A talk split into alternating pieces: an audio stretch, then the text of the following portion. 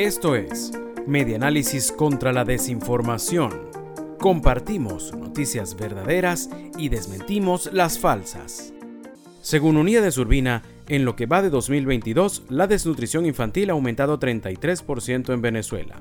Unidades Urbina, secretario general de la Academia Nacional de Medicina y expresidente de la Sociedad Venezolana de Puericultura y Pediatría, informó que la desnutrición infantil en Venezuela pasó de 20% en el 2021 a 33% en lo que va de 2022.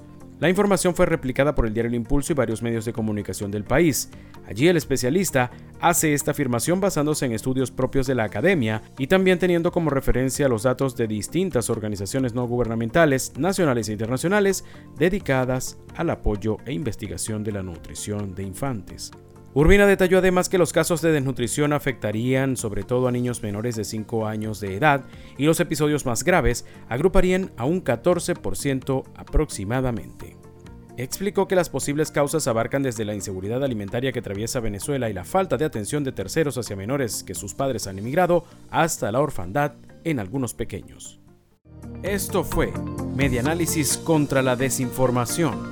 Síguenos en nuestras redes sociales en Twitter e Instagram somos arroba medianálisis e ingresa a nuestra página web www.medianálisis.org.